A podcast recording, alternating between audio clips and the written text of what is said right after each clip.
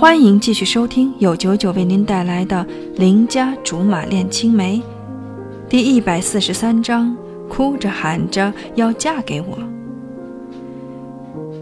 又默默画了半天。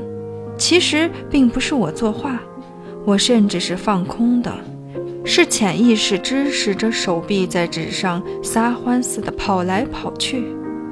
等跑了数圈之后，我彻底服了我自己。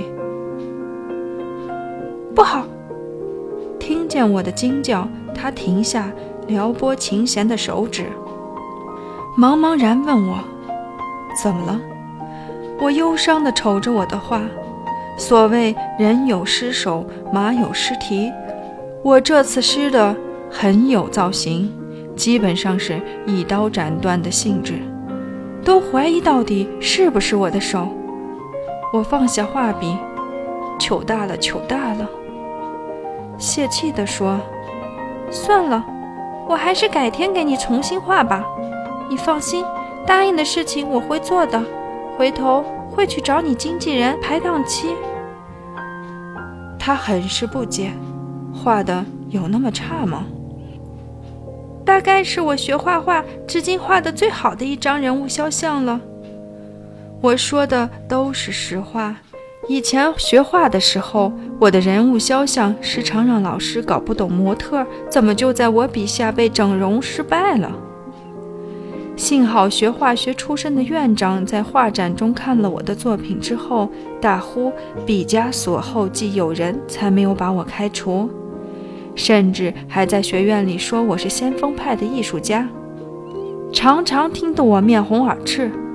可是我今天估计是人品爆发了，画的那叫一个活灵活现，栩栩如生，连鬓角都好像有风拂过似的。那为什么不画了？他边问边走过来，然后一眼就认出我画里的人，倒吸口凉气之后，不可思议地说：“貂蝉。”我也不想这样啊！我解释说：“谁叫你的调调那么悲伤？一不小心我就超水平发挥，来了个默画，然后更加莫名其妙地画了一个不在场的人。更更加不可理喻的是。”我竟然画得跟他站在跟前儿似的，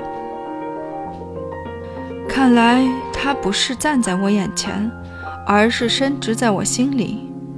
我伤感了一会儿，发现立在我身边的董卓其实更加伤感。好端端的让我给他画像，没想到比划了半天的帅哥标配造型，结果我一点借鉴都没有。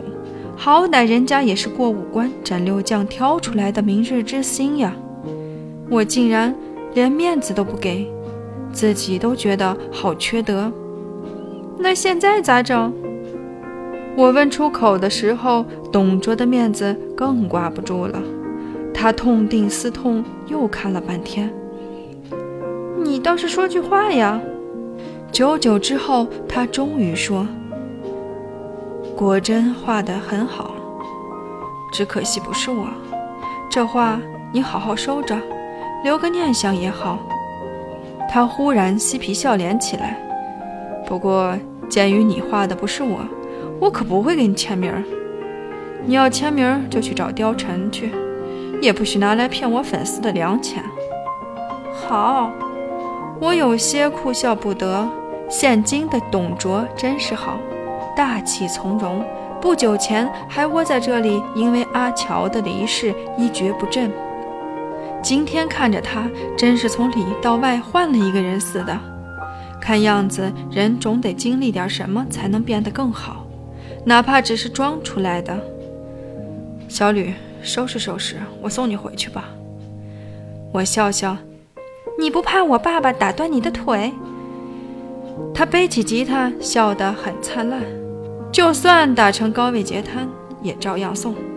我能说很感动吗？他得意几分。现在追我可来不及了，好多姑娘开着车子，驮着房子，哭着喊着要嫁给我呢。笑死我了！从来没发现董卓那么会开玩笑。看来我对他的改造真是成功了。